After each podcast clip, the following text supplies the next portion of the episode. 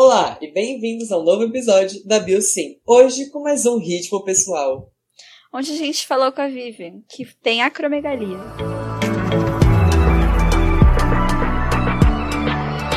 Bom dia novamente, viu? Tudo certo? Como é que você tá? A primeira coisa que eu queria te perguntar é se você podia falar um pouco pra gente sobre seu nome, sua idade e um pouco sobre a sua função de um modo mais tranquilo de entender. Então, bom dia. Meu nome é Vivian. Eu tenho hoje 27 anos e eu tenho acromegalia, que é uma doença rara, bem rara até. E a parte mais difícil da doença é o diagnóstico, que costuma levar de 8 a 10 anos. É uma estimativa desde que a pessoa tenha a doença, né, que tem o tumor, até o diagnóstico. Não tem como saber o tempo ao certo, porque não é, tem muito como definir isso. Mas, basicamente é isso. A acromegalia é uma doença causada por um tumor de hipófise que produz hormônio do crescimento. E é engraçado que, às vezes, quando eu vou contar para as pessoas, é muito difícil a pessoa já conhecer a acromegalia. Então, um jeito mais fácil de explicar, que mais pessoas conhecem, é o gigantismo. Acromegalia e gigantismo são praticamente a mesma coisa, têm a mesma causa, a mesma, o mesmo funcionamento, mas o gigantismo só é gigantismo se a pessoa estiver em fase de crescimento. Então, é o mesmo tumor que produz hormônio do crescimento, e se as epífises, né, se os ossos ainda estiverem crescendo, a pessoa cresce para cima, fica alta, comprida e tudo mais. No meu caso e no caso da acromegalia, esse mesmo tumor que produz hormônio do crescimento, ele surge e começa a funcionar depois da fase de crescimento. Então a gente não cresce para cima, não fica mais alta, mas cresce nariz, mão, pé, queixo, tórax, língua, vai crescendo tudo que ainda pode crescer, por exemplo. O tórax cresce porque as costelas têm uma parte de cartilagem, então essa parte cresce. O nariz, cartilagem, cresce. Os pés têm epífises que não fecham, então crescem também. Então é exatamente a mesma doença que chama de gigantismo em crianças, é a acromegalia na idade adulta. E você estava falando até sobre o diagnóstico, que normalmente demora. Como é que foi o seu diagnóstico? Quantos anos você tinha? Qual a história? A gente, a gente ri para não chorar, né? Porque, olha, foi um perrengue. é, é, o diagnóstico foi tenso. Eu posso contar. O meu diagnóstico ele tem duas histórias. Tem a história do dia que eu realmente tive um diagnóstico que eu não estava esperando e de todo o tempo que eu passei procurando vários médicos de várias especialidades, procurando uma resposta para todos os sintomas esquisitíssimos que eu tinha e eu tive todos os diagnósticos errados ou falta de diagnóstico possível. É... Eu posso abrir a porta pro meu cachorro? Claro, fica à vontade. Tá esperando, e aí ele fica abrindo, batendo na porta para entrar e sair, gente, desculpa. Fica à vontade. Imagina. Três cachorros é fogo. ele desistiu. Mas então você estava comentando que tiveram dois, então acho que o primeiro é. Quando foi você começou a ver os sintomas, você falou, hum, melhor ir ao médico. O meu caso é um pouco mais complicado, porque desde sempre eu tive várias coisas esquisitas, que não têm ligação com a acromegalia. Por exemplo, quando eu era criança, eu tive uma paralisia esquisita e muita dor, e aí fui pro médico, fiz todos os exames possíveis, tive suspeita de febre reumática, suspeita disso, suspeita daquilo, não era nada. E aí eu passei a ter muita dor nas articulações, sempre tive dor nas articulações, e aí veio escoliose, lordose, coxa valga, displasia, tudo ortopédico eu tive.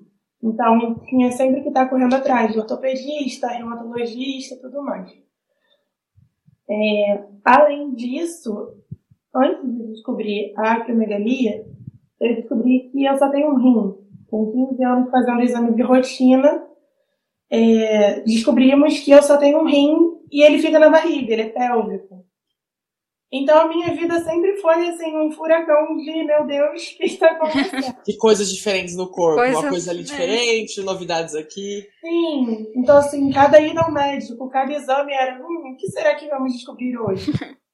então, é, quando eu comecei, então eu estava sempre achando coisas novas. Mas quando eu comecei, hoje eu posso ver que os sintomas que eu comecei a sentir na época já era o início da acromegalia, foi com 15 para 16 anos. Com os 16 anos, eu mudei muito. O meu corpo, a estrutura do meu corpo mudou muito. Eu fiquei maior, mais larga, meu rosto, tudo mudou. E coincidiu com o ano que eu fui para o intercâmbio. Então, eu fiz 16 anos, fui para a Austrália, passei um ano lá.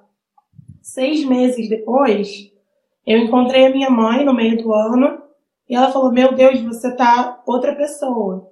Só que entramos no problema que todo mundo que tem acromegalia passa. Tá comendo demais, tá engordando, tá feia porque tá engordando, tá, tá isso, tá isso. É tudo, é sempre culpa de comida. Sim. Então eu comecei a pensar, pô, tô engordando, tô engordando. Na época eu também comecei a tomar anticoncepcional, então, poxa, foi um anticoncepcional, e aí eu viajei e engordei. Tudo bem. Isso com 16 anos passou. E depois, com 18, 19, eu comecei a ter muita dor de cabeça. Muita, muita dor de cabeça. E lá pros 21, 21, 22, que aconteceu tanta coisa que eu me perco um pouco. Sim. Mas- Muitas histórias, muitos diagnóstico acaba misturando um pouco. Sim, é muita, muita coisa misturada e realmente vira uma bagunça na nossa cabeça ter noção da idade certinha. Mas acho que foi perto de 2014. Eu deixei uns 20 e Uhum. poucos anos, Sim. 20 e pouquinho. Eu comecei a ter uns episódios que parecia que eu tava tendo AVC. AVC mesmo, metade do corpo ficava dormente.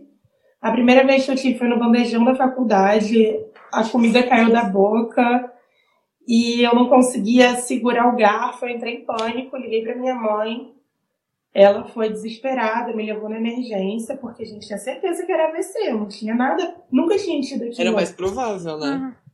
Sim, é, é muito certinho, metade do corpo dormente. É muito estranho. Cheguei na emergência, foi mais um caso tipo, de muita negligência, de ah, não é nada, passou, e o tomógrafo tá quebrado, e foi meio que, assim, muito negligenciado. Aí eu liguei pra- pra Unimed, procurei neuro, marquei neuro. Dei muita sorte, porque eu fui num neuro que eu contei ah, o, o, episódio. E depois disso eu tive mais dois episódios. Antes de conseguir ir ao neuro, eu tive dois episódios parecidíssimos. Metade do corpo dormente, muita dor de cabeça, a visão fica escura. E é coisa que dura 10 minutos, 20, no máximo. E eu falei pra esse neuro, ele falou, olha, fica tranquila, o nome disso é enxaqueca acompanhada, não é AVC, não é nada vascular, não se preocupa. Isso é enxaqueca acompanhada de aura. Então eu fiquei mais tranquila e falou, olha, o que você tem que fazer agora é parar de tomar anticoncepcional imediatamente. E como eu tinha um fluxo muito, muito menstrual muito grande, tinha uma TPM horrível, ele indicou que eu botasse Gil de Mirena, que é um hormônio, mas eu, ele me recomendou um Gil de Mirena, que o hormônio não causa esses problemas vasculares e tudo mais. Então é mais tranquilo. E aí eu coloquei, parei de tomar anticoncepcional, coloquei o Gil de Mirena, e aí esses episódios pararam completamente. Então, bom, é isso, resolveu. Só que eu continuei tendo muita dor nas articulações, mas aí entra naquela história de sempre tive.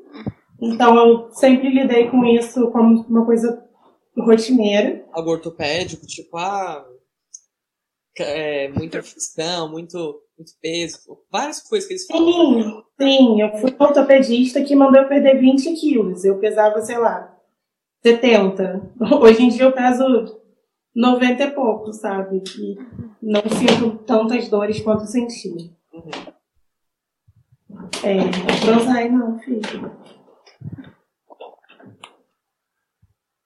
Eu tô levemente arrependida de ter adiantado o horário, porque se o Lucas estivesse em casa, ele controlava as crianças, mas Não, A gente não não- sempre acontece uma coisa ou outra, relaxa.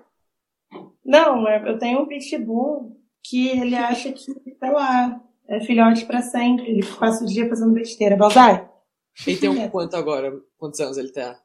Dois. Ah. Mas ele é dois meses. Pra ele, na cabeça dele, ele é um. é pequenininho. É. Daí, ok, passaram esses episódios. E aí, no bololô do diagnóstico, também teve a questão das dores. Eu fui em ortopedista, e aí fiz todos os exames, e bom, não tem justificativa, vai no reumatologista. Fui no reumatologista, fiz todos os exames. Bom, como não tem justificativa, você tem fibromialgia, toma. E aí vai pro psiquiatra. Fui pro psiquiatra, tomei todos os antidepressivos possíveis, imagináveis, e nada funcionava. Tomei é, muito tempo pregabalina, que controla dor. Banzai, gente, eu vou jogar o cachorro no lixo. Banzai! Tadinho. É normal, eles nunca sabem o que tá acontecendo, eles só querem atenção, né? É bem assim. É, e eu não deixo os três juntos lá fora, porque com certeza vai fazer muito mais barulho. Uhum. Enfim, eu comecei a tomar vários remédios para fibromialgia, nenhum deles funcionou. A pregabalina foi o que mais segurou minhas dores, assim, mudou muito minha vida, melhorou muito. E tudo bem, aceitei a fibromialgia como um diagnóstico, bom, vamos lá. Isso fazia o quê? Uns seis anos que você tava com início de sintomas, procurando coisa. Por aí, por aí, por aí. E aí, eu não sei o que aconteceu também nessa questão da enxaqueca. Eu não tinha tido mais nenhum episódio. E aí, em 2018, em 2018, eu voltei a ter muita dor de cabeça, muita dor de cabeça mesmo. Eu levantava do carro, eu tinha que parar uns dois minutos para a cabeça parar de doer, para eu conseguir andar. Era assim, muita dor de cabeça mesmo. Eu falei, bom, algo tá piorando. E um dia eu tava na rua jantando e eu ti- comecei a ter aquela sensação de, ai meu Deus, tô ficando dormente, meu rosto tá ficando dormente, vamos pra casa. Fui pra casa, tive o mesmo episódio que parece um AVC, só que dessa vez muito mais assustador. Porque eu já estava acostumada com essa dormência de um dos lados do corpo e tudo mais, só que nesse episódio de 2018 eu tive confusão mental. Então, quando eu tentei explicar para o meu marido, eu, ten- eu tentava formular: eu tenho enxaqueca acompanhada, está tudo bem, isso é enxaqueca? A minha intenção era falar isso. Eu só conseguia montar caquecha, chacaqueca, cacheca. Aí eu entrei em pânico. Aí eu entrei em pânico. Mas você conseguia, então, formar o pensamento da fala, mas não. Não. saía. Nem isso. Eu tentava, eu sabia o que eu queria falar, é muito estranho. Eu sabia o que eu queria falar, mas aí não. Mas aí, fora, bora, para, sai daí. Eu sabia exatamente o que eu queria falar, mas eu não conseguia formar a, a- a frase nem na minha cabeça. A minha intenção era formar a frase mas não saía nem na minha cabeça e quando eu tentava falar era pior ainda. Então foi punk, eu fiquei desesperada, fui para o Unimed correndo para emergência. Cheguei lá é, desesperada porque eu não conseguia falar. Então eu Qual o tava nome disso mesmo que você comentou? confusão mental. Isso, desculpa, eu tava tentando lembrar o nome exato. mental. Não, porque eu imagino você tem- tentando formar. Deve ser aquela sensação meio que de agonia, de tipo, você quer muito É. falar, tentar explicar o que você tá passando e. Parece que você trava. Nossa, eu não sei como as pessoas conseguem fazer home office com cachorro e criança. Exato. Eu acho que é impossível. Mas você vê aquelas coisas, você tá. Aqueles vídeos famosos, os caras tá fazendo apresentação no tempo ver o cachorro lá, essas coisas assim, bem. Pelo menos o lado bom é que se tá gravado, depois vai pra compilação e todo mundo se diverte. Uhum. Sim, e dá pra editar também, então. Ah, Exato. Relaxa. Então, você é... falou que você de confusão mental, foi pro, pro hospital, foi pra emergência. E aí, assim, a médica que me atendeu, ela, assim, não deu a mínima. Falou como, não, não é nada, isso não é nada, já tá passando. Como eu tava muito nervosa, porque eu não conseguia falar, eu tava chorando de raiva, porque eu tentava formar a palavra até o momento que eu cheguei no hospital, eu ainda tava com essa com essa confusão de, de tentar pensar, não conseguir, tentar explicar, tentar me expressar. Eu sei o que eu quero dizer, mas não sai. E aí eu tava chorando, tava muito nervosa, e a médica falou: Você está muito nervosa. Isso é ansiedade. Não tem como não estar tá nervosa numa situação dessa. É pior que essa situação é o contrário, né? Você teve a confusão mental para depois desenvolver a questão da ansiedade, né? Não foi a ansiedade que deu a confusão. É, exatamente. Eu tava de boa jantando na rua com meu marido, sabe? Eu não tava, tipo, muito nervosa e deu ruim. Não. Eu fiquei nervosa porque eu não conseguia falar, eu entrei em pânico.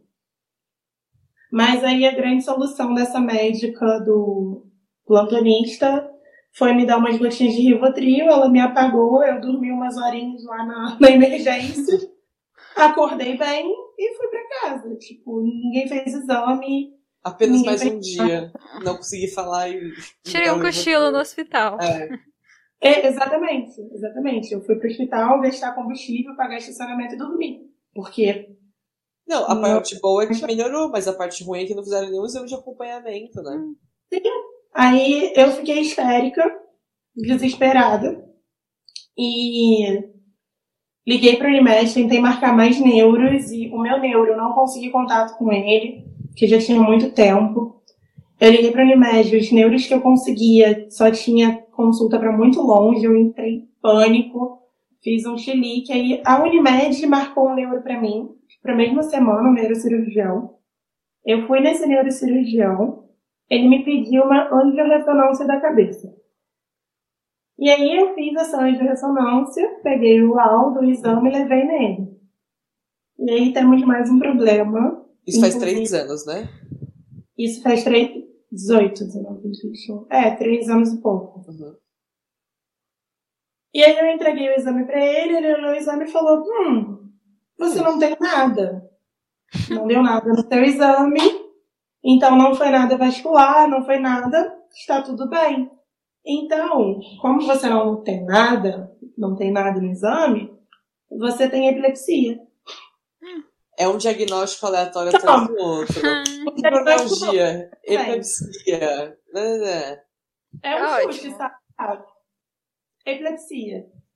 E aí, ele me receitou Depaquene, né, de pacote, eu fiquei, tipo, meses tomando isso, uns três, quatro meses. Eu voltava lá, só para ele me dar mais pedido, mais receita. receita. Ele não fez nenhum exame complementar, ele não fez eletroencefalograma, ele não pediu mais nada. Ele viu a ressonância, hum, não tem nada, então o que você teve foi uma convulsão. Aliás, Vivian, onde você mora? No Rio. No Rio. Rio, Rio? Rio, Rio, Rio. Adoro já... falar Rio Rio. Tá. E aí, pois é, tipo, o mais revoltante é isso, sabe? Eu, eu tenho plano de saúde, uhum. eu tenho acesso a os melhores especialistas, porque se eu fosse de uma cidade de interior, seria muito mais complicado. Muito mais complicado, exato. É. E mesmo assim foi difícil para mim. Então imagina para quem mora numa cidade muito pequena, não tem acesso a porque só tem um hospital, poucos médicos, imagina. Exatamente. E aí eu passei uns quatro meses tomando esse remédio para epilepsia, mas eu comecei a pensar, cara, eu não tenho epilepsia. Eu nunca tive uma convulsão real, assim, preocupante. Eu vou pro festival de música, eu fico na cara do palco com todas as luzes do mundo, então Nada. Como? afetando. E nunca passei mal nessas situações, sabe? E eu me revoltei e parei de tomar o remédio por conta própria. E parei de ir nesse médico também, chutei o balde. E aí começaram a aparecer outras coisas. Por exemplo, eu comecei a lactar. Eu comecei a dar leite. Literalmente, sai leite do meu, saía leite do meu peito. Quando às vezes eu ia me enxugar e tal, e caramba, leite. E eu fui na ginecologista. E aí, é normal. Acontece com algumas pessoas. Gente, tá ótimo Aqui isso aqui, né? É, jornada só vai É. indo, indo, é indo. que, Ninguém assim, resolve já- nada. Exato, realmente às vezes acontece, só que, tipo, eles deviam começar a somar as coisas. Pô, achando que ela tinha dores nas articulações. Depois, ah, a questão que achou que tinha AVC. Depois, tava lactando. A chance de ser algo hormonal tava, tipo, gritando aqui. Só que não, ninguém. Primeiro, e o que mais me revolta é que os médicos hoje eles são tão especialistas, mas tão especialistas, que se tiver uma coisa assim que é da área deles, mas está aqui fora da especialização, não é problema meu. E eu ouvi, ah, mas você tinha que ter ido no endócrino. Ah, e teve um endócrino. Assim que eu voltei da Austrália, que eu tava, tipo, quase 20 quilos mais gorda, completamente diferente. É, eu fui no endócrino, que já era médico da família há muito tempo. E ele falou: ah, não, você fez vários exames e você não tem nada. Você está obesa. Então você. Ele me passou uma dieta, uns remédios para emagrecer, que não adiantaram nada. Mas houve um endócrino. E eu Não, tinha. pior é que eu o que você fez. Ah, alguma coisa na minha cabeça. Vou no neuro. Você não vai pensar, na primeira coisa que você pensar aqui, ah, tem alguma coisa na cabeça, você vai no endócrino. Tive problema nas mamas. Você vai no ginecologista, geralmente. Foi o que eu fui fazendo. É o que fazia sentido. Pior que a gente, aqui também no Brasil, a gente não tem muito essa. A gente não tem noção. E, e- é normal. Ninguém precisa ninguém é médico pra saber que as coisas vão se ligar. Então, você fez o que fazia sentido na época. Sim, ainda mais uma doença rara, sabe? Não, não tinha como. Eu não conhecia a doença. Então, não tinha como adivinhar. E outra médica que eu fui também, por questão da, doen da doença, né? Mas na época eu não sabia, é que eu suava muito. Desde a adolescência, é, mas Você suava muito, né? Eu suava muito, muito, muito mesmo em festinha e tal. Tava todo mundo bem, com cabelo seco, roupa limpa, e eu tava suada da cabeça aos pés, cabelo pingando. já. Aham. É horrível, assim, eu passava vergonha. Eu saía de casa já, tipo, ai, vou estar toda suada, blusa marcada, a, a cara corria, era horrível. E aí eu fui em, em várias dermatologistas, e aí a última, a mais recente que eu fui antes do diagnóstico, falou, não tem nada que possa fazer, isso é do seu metabolismo. Ah, é seu. É seu. É isso. Você deve ter ouvido vários, é tipo, ah, é, é do seu. É do seu corpo. O seu corpo faz isso. Isso porque, assim, quando não, é, quando não era ah, é do seu metabolismo, a minha dor era psicossomática. Então, ou eu era esquisita mesmo ou maluca, sabe? Tipo, doença eu não tinha. E aí, ok. Essa, essa dermato viu que eu tava com o pescoço escuro. E aí falou: Ah, você. Meu marido comentou, mas pescoço escuro não é coisa de diabético? Ela falou, não, mas você tem pseudoacantose nigricans. Acantose é o pescoço escuro de quem tem diabetes. Mas como eu não era diabética, era uma pseudoacantose. Ok. E nada, é meu, do meu metabolismo. E aí Que depois... metabolismo doido que tava na época, né? Oi? Metabolismo louco na época. doidinho. Sim, assim, como eu, eu aceitei, sabe? Porque eu nasci com um só. Um ovário só acharam, sei lá, depois de quantos exames. Eu tenho uma vértebra a mais. um- Eu pensei, bom, vim com defeito. Eu aceitava, sabe? Era um, um diagnóstico, tipo, você é assim, eu aceitava. É, também não tinha muito o que fazer, né? Tipo, Uhum. Pois é, se o médico especialista fala que não tem o que fazer, eu Quem que eu vou sou eu? E aí a gente ficou cismado com essa história de pseudoacantose. Como assim pseudoacantose? E acabou que meu marido me pentelhou e eu fui no meu endócrino. Eu fui nessa endócrina, ela me diagnosticou pela primeira vez com alguma coisa certa, que era resistência insulínica, viu meus exames e tudo mais. Qual o nome? Resistência insulínica. É tipo uma pré-diabetes. Sim. Eu tô muito leiga, assim, eu não sei se é exatamente isso, mas é o que os médicos usam para explicar. Certinho. E aí, durante a consulta nessa médica maravilhosa, é, na consulta clínica, no exame clínico, ela foi vendo meu corpo e tudo mais e foi medir minha altura, peso e altura. E o mais engraçado é que o meu diagnóstico oficial veio de uma piadinha. Porque ela foi medir minha altura, sendo que cada um que mede a nossa altura dá uma coisa. Né? O cara da academia mede de um jeito, o médico mede de outro. Aí eu falei, ah, é curiosidade. Deu quanto minha altura? Ela olhou pra mim, ah, por que você tá crescendo? Eu falei, olha, tô crescendo não, mas meu pé tá crescendo. Aí o olho da mulher, assim, tipo, ficou três Mas- vezes o tamanho. Mas foi, a- foi a festa. É Foi. porque o notar que o pé tá crescendo isso é uma coisa muito complicada. Tipo, ah, acho que realmente o sapato não tá mais cabendo. Mas acho que, acho que o pé você percebe, tipo, por, mas por calçado. Eu nunca percebi isso, meu pé tá crescendo. Seria tipo. E se eu fosse. Perceber falar assim, Dá pra perceber bem assim? Dá pra perceber porque os sapatos não cabem mais. E aí você tem que comprar sapato novo. E você tá com 23 anos na cara e, cara, como assim meu pé tá crescendo ainda? Aham. É uma coisa bem gritante. E, e eu nunca imaginei que isso fosse doença, sabe? Eu joguei no Google, meu pé está crescendo. É só, tipo, todos os meus amigos faziam piada, tipo, "Ah, você tá grávida? Porque isso é coisa de grávida. Só que não era. E não tem uma explicação, assim, clara quando a gente leigo pesquisa. Tipo, que médico eu vou procurar porque o meu pé tá crescendo? E, olha, olha, essa, Exato. olha a questão. E aí, assim, e eu cismei que eu tava perdendo o sapato porque eu tava gorda. Porque a doença também dá uma fome absurda, a gente come, assim, como se fosse adolescente, sabe? Eu Uhum. passo vergonha quando eu saio de casa. Às vezes eu como antes de sair de casa pra não comer que nem um bicho na frente das pessoas, é horrível. E, assim, são coisas que, cara, nem parece problema médico, sabe? Com quem eu vou procurar? Eu tento fazer 2018, dieta. né? Isso, eu reparei que meu pé estava crescendo de 2017 pra frente. Porque Mas eu já. com essa médica. Você tava Uhum. se medindo. Não, essa médica foi uma médica que eu fui uma vez na vida. A gente achou ela no Google. É, mas aí faz pouco tempo essa médica ou faz bastante também? Essa médica que me diagnosticou mesmo foi em janeiro de 2019.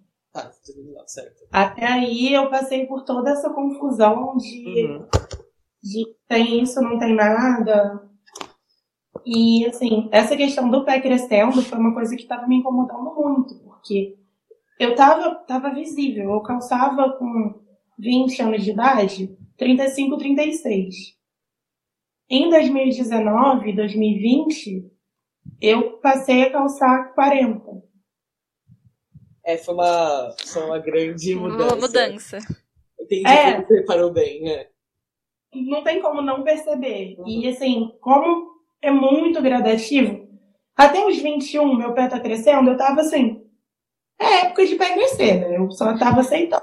É, e dizem que cresce, ah, tem sempre alguém que fala, ah não, mas você cresce até os 20 e pouco. Aí você fica. É, pois é, foi tipo isso.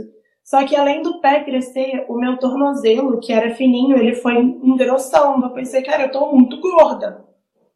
E a sandália não fecha mais. Eu tentei comprar sandália para um casamento. Nada cabia. Era assim, bem cansativo. E aí eu falo que eu, nessa página agora, tem muita gente que descobre o diagnóstico, caça hashtag me acha. E desesperado, eu falo, olha, calma. Porque o pior já passou.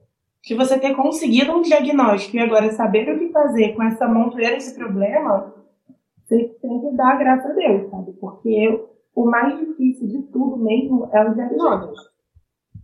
E tem gente que não encontra diagnóstico. Até, por exemplo, um rapaz de Pernambuco perdeu quatro, cinco dentes até conseguir um diagnóstico fechado. Ele perdeu os dentes?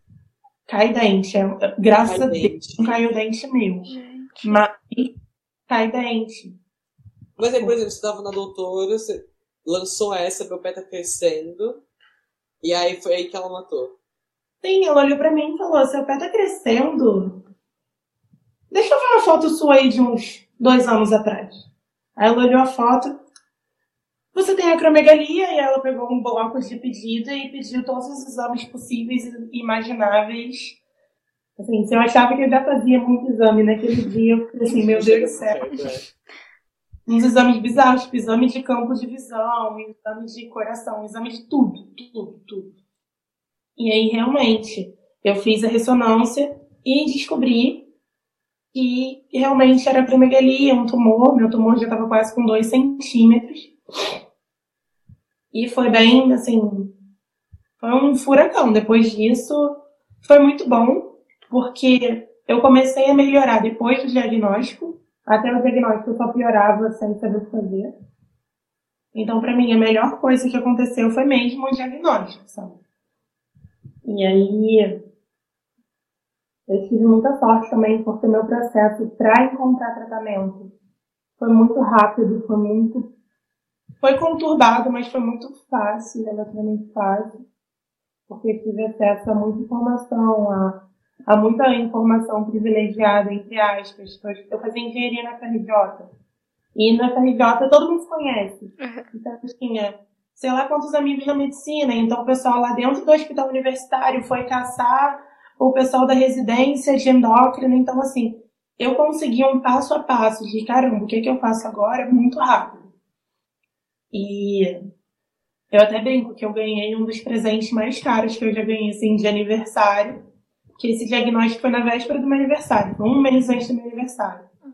E uma tia minha falou: Olha, sabe aquela tia louca da família, que tem muito dinheiro? Sim. E ela é maluca por saúde, você tem que ir no melhor médico. E aí ela falou, você vai na consulta com o Paulo Niemeyer no Copa Star. Aí eu falei, ok. O que significa isso? Pra quem é de São Aí eu Paulo, o que seria isso? Oi? O que, que seria esse Copa Star? Quem é de São Paulo, não tinha até a mínima ideia. Vocês... São Paulo tem Redidor? Acho que não. Pelo Não, menos a é. gente não conhece. é. Uhum. Mas é um Redidor é, uma... hospital bem famoso, é isso? Redidor é uma rede de hospital, tipo, bem caro e famoso. Uhum. Copa Star é, tipo, o hospital Star, estrela, da Redidor. Ah. Tem o Copa Dor e do lado do Copa Dor tem o Copa Star.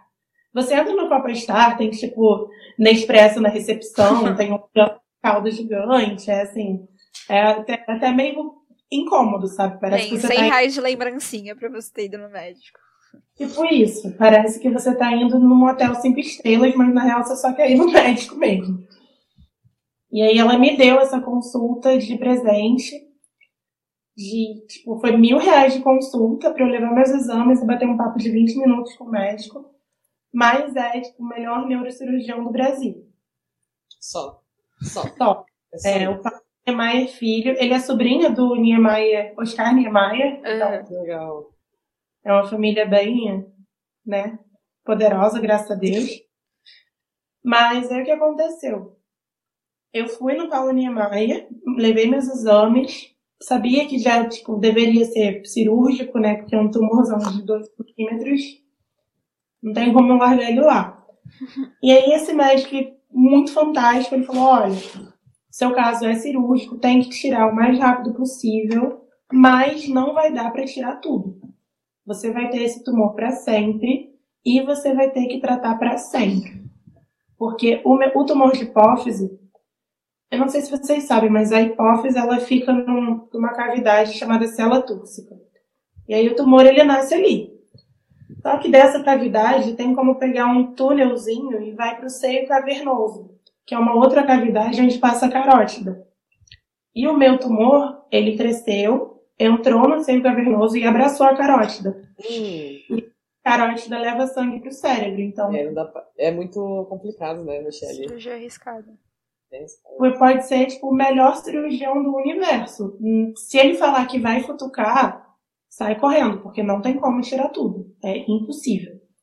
E aí esse super médico falou isso, falou, olha, fica tranquila, tem tratamento e tudo mais. E ele pediu para ver a lista dos hospitais que o meu plano cobria. Eu tenho Unimed. Ele olhou e falou, ok, eu não operaria em nenhum desses hospitais, então é melhor você operar pelo SUS, que é mais seguro. E eu entrei em pânico. Ué. Porque SUS, a gente pensa logo naquelas reportagens das pessoas ensanguentadas pelos corredores, né? Uhum. Sem a... mais. Só que esse médico, ele é diretor de um hospital no Rio, que é o Instituto, Instituto Estadual do Cérebro, que é um hospital público fantástico, assim. Tem gente que, que vem de van da prefeitura de outros, outros, outras cidades, outros cantos, para tratar lá. É muito, muito hospital de excelência.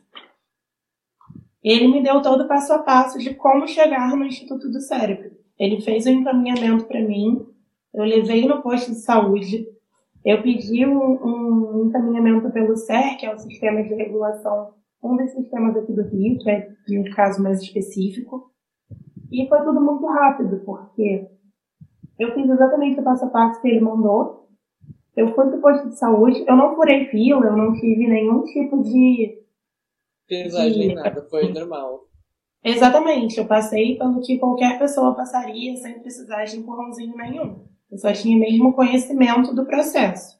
Uhum. E aí eu, assim, foi muito rápido. Eu levei os documentos e encaminhamento no posto de saúde, fizeram encaminhamento.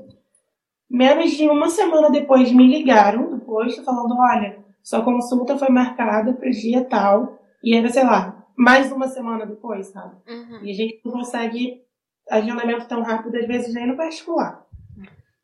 E aí eu já fui, eu minha mãe um pouco neurótica com saúde, porque eu já tive todos os problemas possíveis e tudo Sim. mais. Uhum. Então eu já cheguei no Instituto do Cérebro, até com um exame pré-operatório, com raio-x de pulmão, com tudo pronto. E eles falaram, olha, é, é cirúrgico mesmo, e a gente só precisa resolver uma questão de otorrino, porque eu tinha uma sinusite, tem uma sinusite crônica e era meio arriscado operar porque a cirurgia é pelo nariz. Então, antes de operar, eu fui para o otorrino, passei 28 dias tomando antibiótico para poder operar o tumor. E foi tudo muito rápido. Assim, assim que acabou o meu antibiótico, marcaram minha cirurgia para semana seguinte. E eu, falo, eu gosto de falar sobre isso porque ninguém imagina que o SUS tenha um atendimento tão fantástico para uma Sim. coisa tão específica que nenhum dos médicos que eu tinha passado na minha vida inteira teve noção do que fazer comigo. E de repente no SUS eu estou tendo atendimento especializado, é, empatia, né? Porque eles se importam. Não é só, ah, a agenda tá cheia. Liga mês que vem, quando a agenda abrir. Então, assim, foi muito fantástico. E o pior é que você foi de tipo, de uma consulta de mil reais pra ir pro SUS, né? Isso foi Sim. muito bem tratado em ambos. Sim, exatamente. E os meus médicos do SUS são fantásticos. Eu fui atendida por uma equipe gigante. Eu me senti em Grey's Anatomy, literalmente Grey's Anatomy. É... Foi muito engraçado, porque eu operei muito rápido. O médico que me operou me iludiu, porque ele falou que tinha tirado o tumor todo, que seria impossível, mas que ele conseguiu. Mas ele não conseguiu. mas ele teve essa, ele teve essa sensação, essa impressão com a cirurgia. Meu tumor foi para biópsia e seguiu tudo pelo SUS. Eu continuo fazendo praticamente tudo pelo SUS. O... A minha cirurgia foi muito tranquila também. Eu operei pelo nariz. É... Foi tranquilo, né? Teve complicações, mas como eu estava dormindo foi tudo bem, não tive nenhum. É. pra mim tava lá, dormindo. Eu só acordei. E aí foi tudo muito fantástico, sabe? Eu operei pelo nariz, não fiquei com cicatriz. Eu tive uma complicação na cirurgia que até hoje eu não entendi direito, porque foi tudo muito conturbado. E o lado ruim do SUS é que você tá lá e o médico tá lá para te tratar. Acabou. Ele não tá lá para te explicar tintim por tintim. Ele não tem todo o tempo do mundo, nem Nada disso. E pior é que na maioria dos lugares também é assim hoje em dia. O pessoal acaba nem Ai. explicando, é só tipo, toma aí, diagnóstico. Pois é, então assim, eu acordei da cirurgia e eu tinha um, um curativo desse tamanho na barriga. Eu falei, meu Deus do céu, operaram errado. Não era eu. Gente, tudo bom? Tirar meu apêndice. É. Nada. É, Tô tipo vendendo meu rim. O único. Tá, tá alguma coisa errada. foi? Eu fiquei desesperada. E aí, quando eu chamei a enfermeira, né? Falei, oi, oi, é, tem um curativo na minha barriga. E aí ela me explicou que deu um problema na minha cirurgia, teve algum tipo de vazamento de líquor ou coisa assim. Tiveram que drenar pela medula, então eu tava com um curativo nas costas também.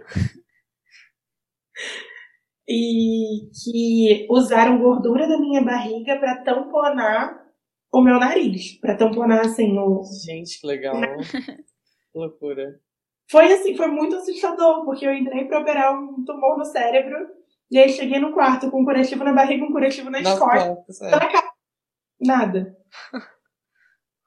Mas foi muito tranquilo. Eu fiquei uma semana no, no CTI do, do Instituto do Cérebro.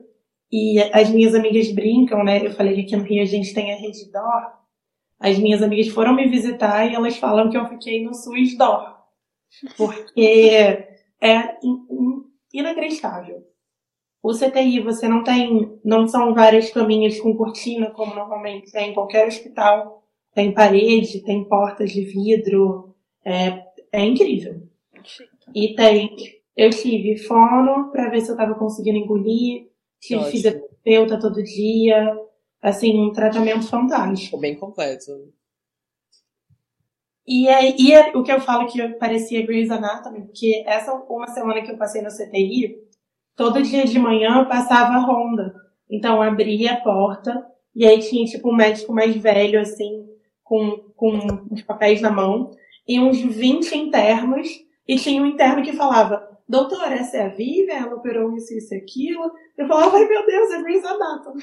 Era muito engraçado. É que aqueles esses casos raros eles adoram, né? Eles falam, gente, agora tem que aproveitar. É momento de ensino, tem que aproveitar. É, é isso. Gente. E hoje em dia você faz. Você tem que fazer algum tipo de tratamento depois da cirurgia? Já foi tudo? Então, a, o que parecia que tinha tirado tudo, porque o volume de tumor que tirou foi enorme. Não foi tudo. E aí, três meses depois, um mês depois, eu já senti, assim, muita diferença nos sintomas. Esse médico caríssimo que eu fui foi muito engraçado, porque ele falou: Olha, depois da cirurgia, você murcha. Então vai ser muito bom, porque o nariz encolhe, o pé encolhe. Eu falei, cara, não é possível. Não é possível. Mas realmente, é, com um mês de cirurgia, eu tinha mudado muito. Eu já saí do hospital com o nariz me- menor, com o rosto menor, dor de cabeça praticamente zero, assim, muita coisa melhorou. Mas, com três meses de cirurgia, meu tumor, eu fiz o exame e o tumor estava todo lá de novo. Ei, Então, não teve muito. Foi bom porque o, a- o tanto que eles tiraram de tumor afastou o tumor do nervo óptico. Então, não tem mais risco para minha visão. Mas em questão de ser uma cirurgia curativa, não foi. Em muitos casos é. Em muitos, muitos casos é curativa. Se conseguir tirar o tumor todo, resolve, não precisa de tratamento, não precisa de mais nada. No meu caso, não foi. E o mais engraçado é que isso foi no ano do meu casamento. Eu tinha marcado o casamento em 2017, eu estava em 2019. E assim, eu estava inchando, desinchando, doença, tratamento, cirurgia. E aí eu fui na consulta no Instituto do Cérebro e falaram, olha, a gente já teve duas reuniões com a equipe de, de cirurgiões e a gente decidiu que não vai mais operar você porque não vai te fazer nenhum bem, não vai ser bom. Não tem porquê. Como você não vai operar de novo, me transferiram para o hospital da FRJ, o Hospital Universitário da FRJ. E lá no Hospital Universitário da FRJ, eu, fui, eu continuei o tratamento com o mesmo médico que me, tratava no Instituto do Cérebro, neuroendócrino. E ele entrou já com, com pedido de medicação e tudo mais. Só que pelo SUS demora um pouco mais.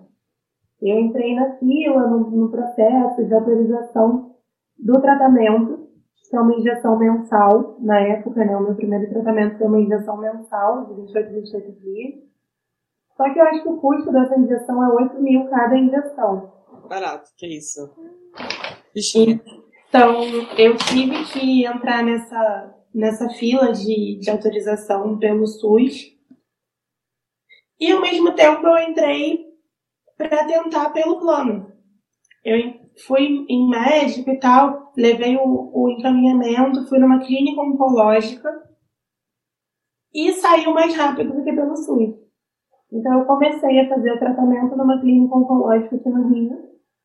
E era muito tranquilo, eu ia lá uma vez por mês, tomava injeção na bunda e ia embora. Mas o, o acompanhamento mesmo com o especialista continua sendo pelo público. Mas como eu tenho direito e tenho plano, não tem nem por que eu Sim. usar recurso e tudo mais que poderia ir para outra pessoa. E o que você disse que dá para tirar inteiro, então a pessoa que tem acromegalia acaba tirando todo tumor lá perto da hipófise, então ela continua com o que já cresceu, mas cessa, ou não? Sim, sim. Cessa. E encolhe. A pessoa encolhe. Tipo, por exemplo, eu calçava 35, 36 Passei a calçar 40, cheguei a calçar 40. Hoje em dia eu já consigo comprar sapato 37. Nossa, que bastante, então. É uma coisa bem sabe? E às vezes eu tento explicar isso em loja de sapato e parece que eu, eu sou louca. e me perguntam, ah, quanto você calça? Eu falo, olha, eu não sei, tem que testar. Porque evito comprar sapato, é um desgaste e tal. E aí. Vamos ver é... que número está hoje. Oi? Vamos ver é. que número está hoje. Sim, é isso. E basicamente, eu comecei o tratamento e foi mais uma montanha russa. Eu comecei o tratamento com o sandoestatin, que é osteotis, a primeira opção de tratamento. Melhorou. O IGF-1, que é o, o, o número que eles dosam, né, que não é um hormônio, mas é um indicador do, do hormônio do crescimento, reduziu, eu melhorei os sintomas e tudo mais, mas depois de uns meses parei de melhorar. Então eu tive que trocar tratamento. Aí melhorei, mas parei de melhorar. Tive que acrescentar um outro tratamento. Então hoje em dia eu tomo injeção de 28 em 28 dias nessa clínica oncológica e duas injeções em casa, que eu aplico todo dia. E por incrível que pareça, o plano cobre isso tudo. Eu não sei como, meu médico nem prestou, porque essa mensal que já era 8 mil já era cara. Hoje em dia eu tomo duas caixas de uma medicação por mês, e cada caixa é perto de 20 mil. E, Também e, super na conta, super pechincha para sempre, sabe? No início, a minha mãe falou: se o plano não cobrir, a gente vende casa. Eu falei, mãe, a gente não tem nem casa para vender tanta casa. Eu tô pra sempre. Tem bastante imóvel Tem que ter isso. casa para uma semana. É. Pois não dá, não tem condição. Mas ainda bem que o plano cobre, porque essa medicação que eu tomo todo dia não tá na lista de medicamentos do SUS. Então eu teria que entrar com uma ação contra o governo, o Estado, para liberar, e às vezes libera, não libera, libera, para de liberar, seria um processo muito mais cansativo. Mas essa, eu já estou na minha última sessão de tratamento medicamentoso. O meu médico falou, olha, vamos tentar o pegvisomanto, que é esse que eu tomo todo dia. E aí eu comecei com 10 miligramas, passou para 15, passou para 20, passou para 30. 30 é o máximo. E ele falou, olha, se não resolver agora, a gente vai ter que passar para rádio, radioterapia ou radiocirurgia. Mas como você é muito nova, eu não quero fazer rádio em hipótese alguma. Se a gente puder evitar, eu não vou fazer, porque os efeitos colaterais e tudo mais começam a surgir com força depois de uns 15 anos. Daqui a 15 anos eu ainda vou ser nova. Ainda vou ter muita coisa para viver, sabe? Para lidar com o efeito da rádio.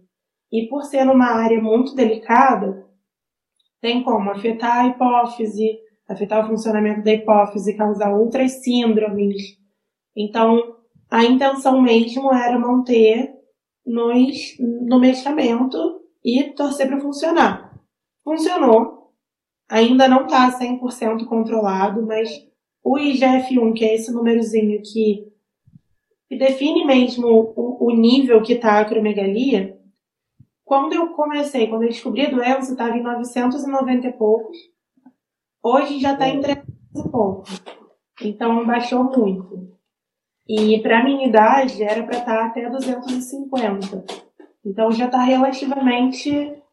Não está excelente, mas. Tá quase lá. Tá lá. Pois é, exatamente. Comprado a 900, tá quase lá. pois é. Então, Vive, agora a nossa grande última pergunta. Quais são os sintomas, assim, de modo geral, que você vê da acromegalia? Tanto que você também tem o seu Instagram que você começou a fazer, se quiser também contar um pouco de como começou. Que deve ter visto várias pessoas com vários sintomas, comentou da queda de dentes. Então, é, são muitos sintomas, muito diferentes, até estranhos, que a gente não nem percebe que é um sintoma de uma doença específica, parece só uma característica, alguma coisa assim. E é, no meu, meu caso, no meu caso, eu tive crescimento das mãos, dos pés, do nariz, do tórax, da língua, o queixo cresce também, a mandíbula, e a cabeça também, chapéu nenhum cabe. E, além disso, eu tive muita dor nas articulações, dor de cabeça, perda, não perda, mas afetou um pouco meu campo visual. Depois da cirurgia e tratamento melhorou. Suor, muito suor. Eu suava pra caramba. Estresse, ansiedade, agressividade. Eu era assim, um adolescente eterno, prestes a explodir. É, o meu marido até brincava que eu era o Hulk e ele a viúva negra, sabe? Porque eu era muito, muito agressiva, qualquer coisinha eu ficava, assim, eu passava vergonha, porque eu explodia e socava a parede, eu ficava, assim, eu virava um monstro mesmo. É... Além disso, é muita coisa eu me perdi. Do... Cansaço, muito cansaço é, muito sono. Eu era muito taxada como preguiçosa, porque eu dormia o dia inteiro, eu não conseguia fazer nada, eu estava sempre com sono, sempre com fome. Muita, muita, muita fome. É... Enfim, o meu principal foi isso.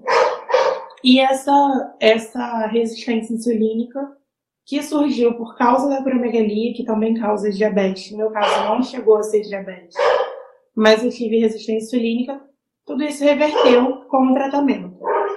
Com o tratamento, eu passei a suar menos, o meu pé encolheu, a minha mão encolheu, o meu rosto encolheu. Tudo que tinha acontecido voltou. É, assim, não volta 100%, mas tem uma melhora considerável. Assim. Uhum. que mais?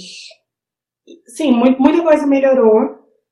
Eu tenho muito mais qualidade de vida agora. Os remédios controlam muito a ação do, do hormônio no meu organismo. Então, eu consigo viver uma vida relativamente normal. E, além disso, assim, eu tive, eu tive lactação, né, que eu tava com leite sem ter motivo. Minha pele escurece muito fácil, eu, eu ficava muito morena, eu pegava um solzinho, ficava muito morena e isso também é um dos sintomas da doença.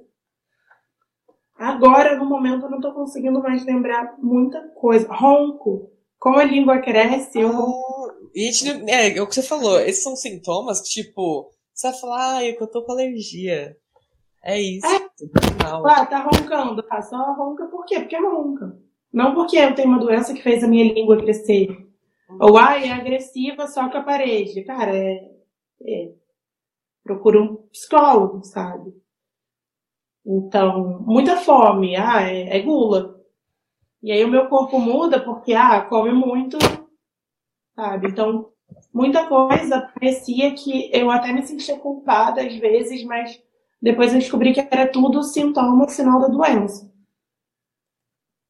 E eu E- conheço, Oi, pode Pode. falar. Desculpa, pode falar. e eu conheço outras pessoas que tiveram outros sintomas, por exemplo, esse rapaz que perdeu dentes, é, agora, agora eu tô um pouco perdida. Ah, sim, tem, no caso de mulheres param de menstruar, muito comum, no meu caso eu não parei. Então, infelizmente, porque talvez fosse uma coisa que faria a ginecologista buscar Uhum. uma justificativa. E é isso. Hoje em dia eu lido com, eu- com a doença. E eu fiz o meu perfil, a Promegalinda, é até uma, uma certa ironia, porque, assim, quem tem essa doença afeta muito a autoestima. Muito mesmo. E eu fiz uma piadinha só com o nome da doença, muito bom, aliás. falar de uma, uma forma leve, sabe? Porque quando a gente descobre a doença, vai no Google, cara, a primeira coisa que a gente encontra são umas fotos dos pacientes de 1950 e o cara fazendo careta e a cara do Shrek. Porque o personagem Shrek, a fisionomia do Shrek foi, é, Baseada em alguém. foi baseada numa pessoa com acromegalia. Pois é, então, assim, os médicos, com sua, com sua delicadeza, resolveram batizar a acromegalia de síndrome do Shrek, como se já não fosse ruim o suficiente. Ai, que gentil. Achei super carinhosos. Eu achei assim, Exato. chamar alguém de ogro é uma delícia. Exatamente. Uma- assim. Tá podre, e aí, de repente, hum, síndrome do Shrek, toma. Mas, é, para mim, foi muito desesperador quando eu descobri a doença. Entrar na internet, não tem informação. Os médicos que não são especialistas não fazem ideia do que fazer. Os endócrinos que não são especialistas em neuroendócrino também não sabem o que fazer. Não Pra sabe pessoa o que fazer neuroendócrino. Né? uau, Bem específico. Então, assim, é, é muito complicado, sabe, para quem tem a doença. E um dos motivos que eu cri- criei o- a página foi que quando eu tive o meu diagnóstico, meu marido fez uma festa surpresa, porque era bem meu aniversário, e alguns amigos já sabiam, outros não. E aí, quando os que não sabiam viram o pessoal que sabia comentando, ah, mas e a cirurgia e tal? Os que não sabiam falaram, ué, mas que cirurgia? Eu tive que explicar e tal. E lidar com as pessoas, acho que é a pior parte. Porque, assim, eu já tô acostumada com, com a Sim. minha rotina. Quando as pessoas descobrem, elas ficam com o olho cheio d'água. Parece que eu falo, ah, não, que eu vou morrer amanhã, mas tá tudo bem. Assim, é, é um Gente, dramalhão. Bom dia, tá? Só já avisando vocês. Parece que você tá falando uma sentença. É. Então, eu falei, ah, não, não quero passar por isso para sempre, não. Então, no meu perfil pessoal, eu contei uma historinha do que estava acontecendo, uma historinha engraçadinha. O meu marido, na época, ele apelidou meu tumor de Charlie, porque agora que é, né, eu, ele e o Charlie, que vai estar sempre aqui com a gente. E aí é uma, uma forma leve de falar do tumor. E botei no, no meu destaque do meu perfil. E aí uma amiga minha veio mandar mensagem. Mana, eu tenho essa doença, mas não conta pra ninguém. Porque senão as pessoas vão reparar que meu nariz é grande e que meu pé é grande, minha mão é grande. Então, assim, nada. eu não julgo. Sim. Eu não julgo de forma nenhuma a pessoa querer esconder, porque cada um lida da forma que, que consegue. É uma coisa muito particular. Só que eu fiquei pensando, caramba, se ela falasse sobre a doença, talvez eu tivesse encontrado meu diagnóstico uns quatro anos antes. Eu ia falar, pô, talvez eu tenha isso aí, porque, né, meu, meu Eu- Já senti isso. Hum, Parecido. Meu pé também tá grande. Hum.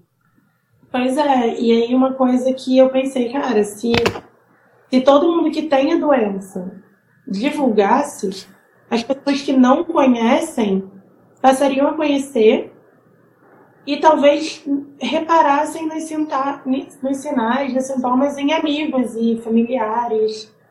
Por exemplo, eu falo, nossa, porque eu sempre suei muito, muito, todo mundo sequinho e eu toda suada. Cara, se eu falo isso no meu perfil, alguém vê e pensa, caramba, eu tenho um primo que tá sempre todo suado. Não custa nada fazer um exame, sabe? Vai que. Então, acho que é uma forma de tentar levar um diagnóstico precoce para as pessoas não terem que passar mais perrengue que eu.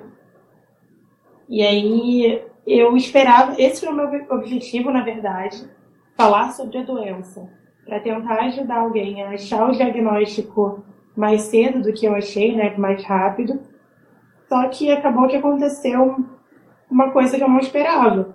As pessoas que têm a doença passaram a me encontrar, me mandar mensagem, falar: acabei de descobrir que eu tenho essa doença e eu quero ter filho, eu não vou poder ter filho, sei lá o que. Calma, calma.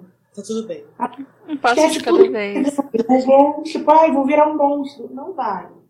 Você já tem o diagnóstico, é, você vai ter tratamento, regride um pouco, não vai piorar mais, porque você vai tratar.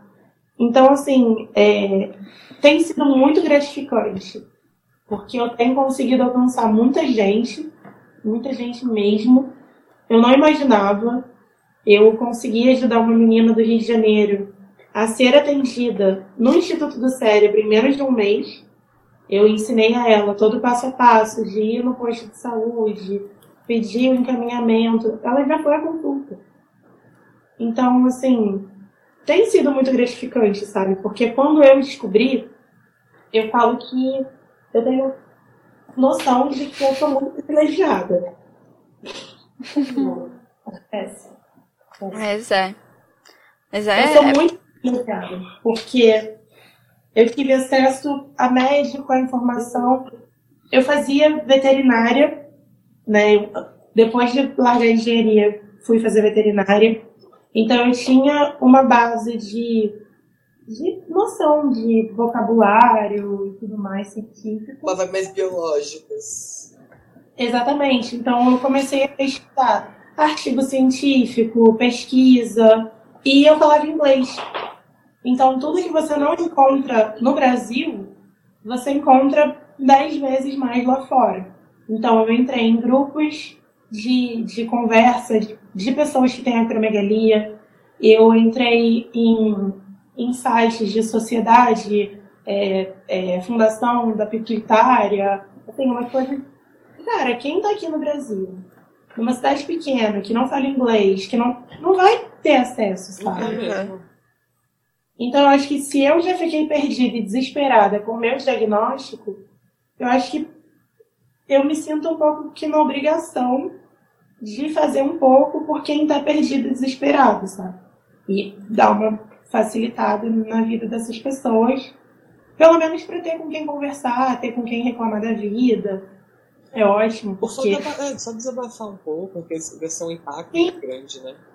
Essa semana eu conversei com uma menina que eu fiz um post sobre negação, né? Porque família e amigos, eles falam, ah, mas você não mudou tanto. Não mudou tanto assim. Parece que eles não querem aceitar. Querendo me ajudar ou, ou não querendo aceitar, acaba sendo muito pior para mim.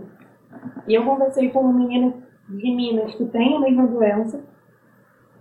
E ela falou, cara, aqui é horrível, a minha família ignora o meu diagnóstico fala que é tudo coisa da minha cabeça, sendo que ela tem o diagnóstico. E, assim, tal que ela tá fazendo drama, inventando sintoma. E o namorado dela, que tava com ela na época do diagnóstico, terminou com ela porque ele viu no Google que ela ia virar um monstro. Aí ele não. Peraí, Ele viu no Google que ela ia virar um monstro e ele não quis continuar com ela. Sabe? O nome então... da série não ajuda nem um pouco. Nem um pouco. É, é barra, sabe? Então, só dela poder falar comigo e desabafar e reclamar da família, sabe com quem ela vai reclamar da família? Ela mora numa cidade pequena. Então, é, é um pouco cansativo. Eu me cobro muito, porque às vezes eu não consigo ficar muito presente. Eu penso, caramba, podia estar fazendo mais. Uhum. Mas tem sido muito gratificante. Tem sido muito gratificante mesmo. Assim, vale cada, cada minuto que eu passo no Canva tentando fazer uma arte bonitinha. Mas é aquela representatividade que importa, né? Que faz a diferença. Sim. E agora, Vivi, a gente vai para as perguntinhas finais que a Laura vai fazer aqui pra gente, algo muito mais descontraído. E aí são as perguntas talvez demoram um pouco pra pensar, mas é rapidinho. tá. A primeira pergunta é se tem alguma frase que você gosta, que você diz, que alguém já te leu em algum lugar, algum mantra, algo assim do gênero. É, essa é difícil. é normal, às vezes uma citação, alguma coisa que você repete para você mesma, o que você tipo considera importante que as pessoas lembrem.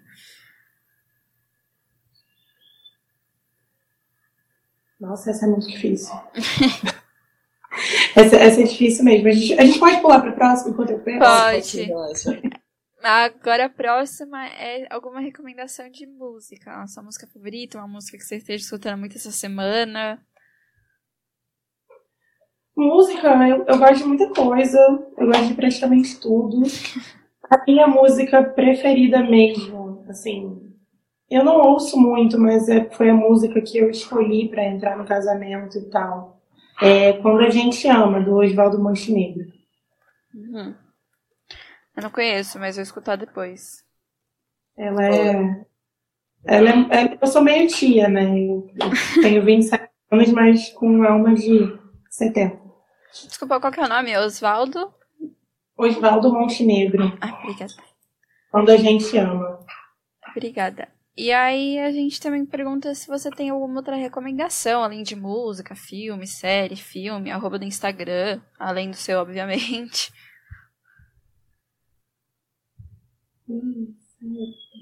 Se não tiver, também não tem problema, fica à vontade. É difícil. Você pode pensar, depois passar pra gente. É, também. também é, essa é uma opção. É. é. E eu acabei de lembrar. A gente normalmente também fala qual é a nossa música da semana. A gente tá se acostumando a fazer isso ainda. Mas qual é a sua música da semana, Loris? Eu acho que a minha da semana é X's and O's, da Ellie King. Muito boa, maravilhosa. Eu tô, eu tô numa vibe de só ouvir música sobre fantasma. Eu não sei porquê. Halloween chegou e tá aí. É, eu acho que é isso. Só sobre fantasmas esses tempos. E a sua, Laura? Eu preciso ter muito pensado também. Eu já abri meu Spotify porque eu vou esquecendo tipo, de lembrar as músicas. Porque eu fico escutando. Meu, tem uma música que é muito bonitinha e que acho que ninguém tá ouvindo inteira, mas ela também ficou muito famosa no TikTok que chama Nuestra Canción. É em espanhol e é super fofa. Eu recomendo muito todo mundo assistir. Assistir não, ouvir no caso, ouvir, mas né? tudo bem. E agora, por fim, Vivi, a gente quer que você feche nosso episódio falando o que você quiser. Faça ah. também, fale alguma coisa. E é isso. Então, o que eu acho muito importante de ser dito, não só sobre a minha doença, mas sobre tudo, é que informação é a melhor coisa. Tem muita gente que tem medo de fazer exame, tem, não, não quer buscar informação, mas é muito, é muito importante conseguir diagnóstico precoce de qualquer coisa. Então, eu acho que é um recado, mas para quem tem medo de médico e medo de exame, cara, fazendo exame ou não, se você tem uma doença, a doença tá lá. Então, se você descobrir mais cedo, melhor para você. Então, acho que é essa recomendação. É, é prestar atenção na saúde, não fechar os olhos, não querer fugir, porque não tem como fugir. Ou a gente convive, corre atrás e trata, ou vai ser muito pior lá na frente. Ai, a Sônia já falou várias frases. É, então, eu já anotei aqui, ó. É muito importante buscar informação, já é uma ótima frase. A gente nem percebe, a gente acha que é aquelas frases muito de livro, mas é coisa de dia que a gente fala que. Que realmente marca. A Exato. mas muito obrigado por hoje, foi ótima a nossa conversa, então de coração, muito obrigada. Ah, eu que agradeço, gente. Muito obrigada, parabéns pela iniciativa, o trabalho de vocês é muito legal. E nunca se esqueça, seja e crie a sua própria sinfonia.